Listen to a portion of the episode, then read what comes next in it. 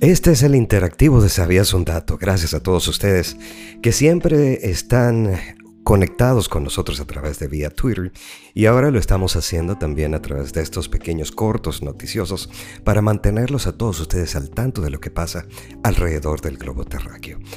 Y efectivamente, hace apenas algunos minutos el Senado norteamericano votó para absolver al expresidente Donald Trump de un cargo de juicio político que incitó a la insurrección mortal del 6 de enero. Es algo que todos recordamos. Esto marca el cierre de un juicio que puso al descubierto los horrores de los disturbios y desacó los esfuerzos vacilantes del Congreso para liberarse de la era Trump. El veredicto fue presagiado durante mucho tiempo por los republicanos del Senado, quienes dijeron que no les conmovió el argumento central de los administradores de la Cámara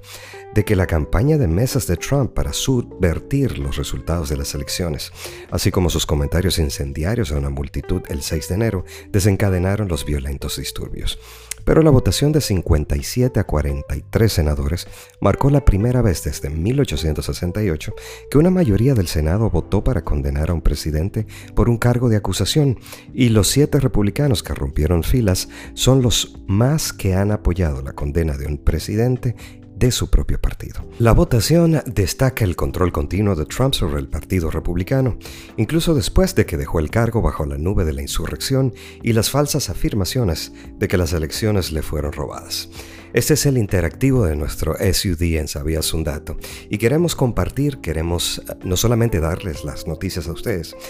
nosotros entendemos que esta posición política que ha tomado Estados Unidos resonará no solamente dentro de Estados Unidos, que se vio gravemente afectado todo el sistema democrático, sino también todos los que vivimos en el resto de América. Muchos de nuestros países ven a Estados Unidos como un espejo a seguir y en muchos de nuestros países se aplican las mismas leyes que en Estados Unidos. Entonces, la pregunta que hacemos y queremos que ustedes participen y hablen con nosotros en Twitter es esto, ¿creen ustedes que afectaría cómo nuestros países verían el anarquismo y verían esos grupos radicales que Trump de alguna manera les, los ha, les ha dado participación y les ha dado un punto positivo? ¿Creen ustedes que dentro de nuestros países esto cobrará fuerza de la misma manera que muchas de las leyes que se aplican en Estados Unidos se ponen de moda y se aplican en cada uno de los países como el nuestro? Queremos saber su opinión, así que aquí está en Twitter, en Sabías un Dato.